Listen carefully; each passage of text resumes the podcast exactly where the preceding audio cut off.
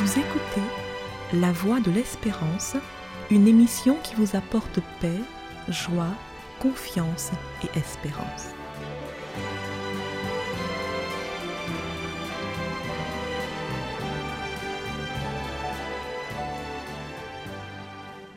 Bonjour la Guyane et bonjour à tous depuis la Guyane.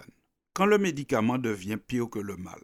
Malheureusement, il arrive qu'un médicament ait des conséquences plus dramatiques que le mal qu'il est censé soigner. On entend même parler de procès pour des affaires de ce type, car parfois il est reproché aux fabricants de ne pas informer les patients alors qu'il était déjà au courant. La vengeance fait partie des médicaments qui deviennent pires que le mal qu'ils sont censés soigner. L'histoire de l'humanité et l'actualité sont remplies de faits de vengeance qui montrent que cette réaction n'est jamais une solution, mais toujours une source de problème. Car la vengeance se définit ainsi, comme étant la peine infligée à un offenseur pour la satisfaction de l'offensé, des représailles souvent disproportionnées car animées par la colère.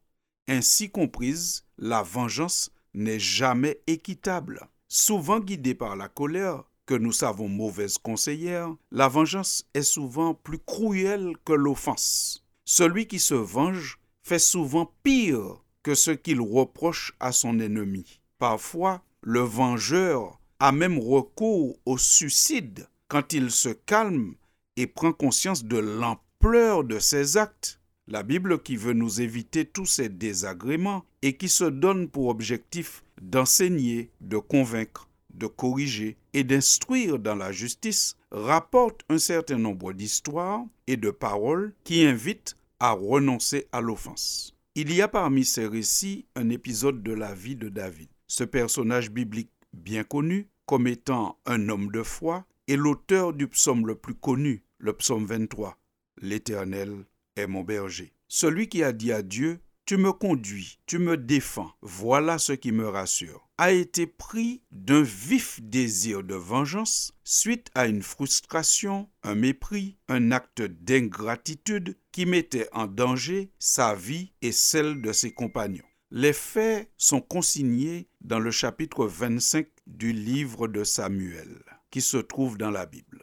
David est dans une situation difficile. Il est en deuil et triste et probablement en questionnement, car il n'a toujours pas accédé au trône alors que Samuel, l'homme que Dieu a utilisé pour le désigner comme roi, vient à mourir. Il décide donc de se retirer dans un lieu désert, à la tête d'une troupe d'environ 600 personnes. Lorsque les vivres viennent à lui manquer, il demande l'assistance d'un homme très riche, un certain Nabal, qu'il a eu l'occasion de protéger et d'aider dans le passé. Celui-ci donne une fin de non-recevoir à sa demande et le méprise. Face à l'ingratitude de Nabal, humilié et frustré, sentant sa vie et celle de ses hommes menacées par le manque de nourriture et guidé par la colère, David décide de se venger. Il décide qu'avant le lever du soleil, Nabal, ses proches ses employés doivent tous mourir, alors que ces derniers ne sont pas d'accord avec la décision de Nabal. Mais tant pis, parce que la vengeance est souvent disproportionnée. Tant pis, parce que la vengeance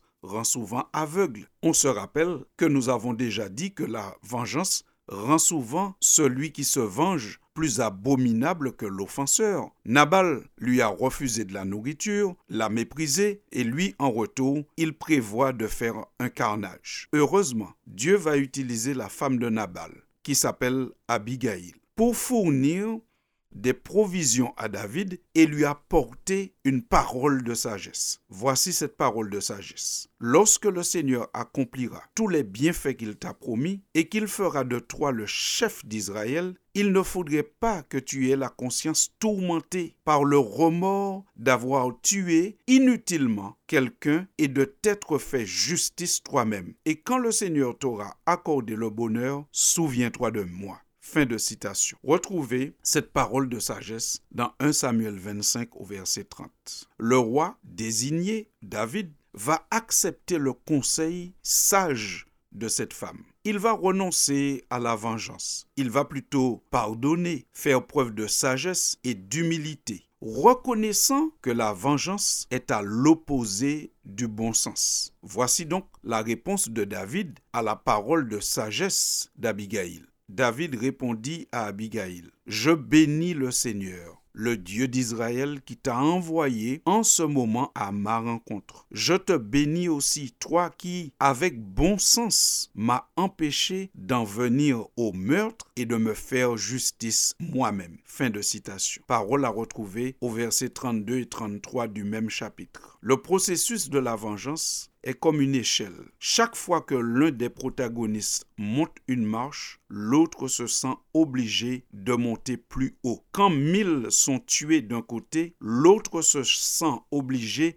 de répliquer en tuant plusieurs fois mille. L'histoire de David, Nabal et Abigail montre qu'il faudrait apprendre à renoncer à la vengeance. C'est peut-être pour cela que la Bible dit que David était un homme selon le cœur de Dieu. Il était un homme pouvant se mettre en colère, pouvant prendre de mauvaises décisions, mais il a eu cette sagesse d'entendre la parole de cette femme qui l'invitait à renoncer à la vengeance. Et il a pris la bonne décision. Il a renoncé à la vengeance. Et Dieu ne l'a pas abandonné. En effet, Nabal, homme habitué aux excès, est mort dix jours après cette histoire d'une attaque. C'est lui seul qui était la source du problème et c'est lui seul qui est mort, alors que David voulait tuer toute sa famille. La vengeance est toujours un remède pire que le mal est censé soigner. C'est pour cela que Dieu nous dit cette parole. Renoncez à toutes ces choses, à la colère, à l'animosité, à la méchanceté, à la calomnie, aux paroles déshonnêtes qui pourraient sortir de votre bouche.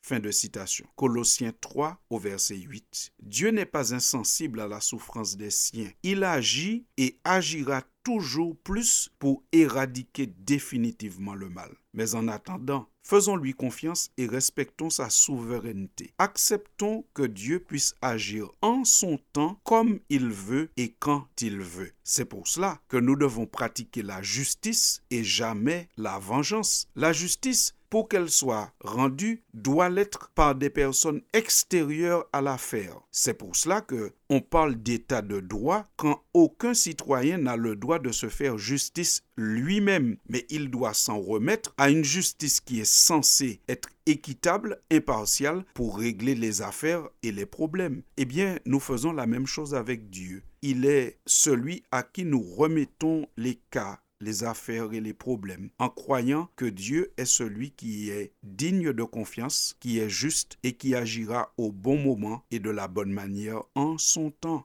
Faisons donc confiance à celui qui a dit À moi la vengeance, à moi la rétribution. Soyons patients et laissons Dieu agir. Il agira toujours au bon moment. La vengeance est toujours un remède pire que le mal qu'il est censé soigner. Enlevons donc ce médicament de notre pharmacie. À bientôt, chers auditeurs. Merci pour votre attention. C'était La Voix de l'Espérance, une émission préparée par l'Église adventiste du septième jour. Si vous désirez avoir une copie de la causerie d'aujourd'hui, demandez-la. Elle vous sera donnée gracieusement. Écrivez à La Voix de l'Espérance, boîte postale 169 97 324, Cayenne, CEDEX ou téléphonez au 0594 25 64 26. Merci chers auditeurs et à bientôt.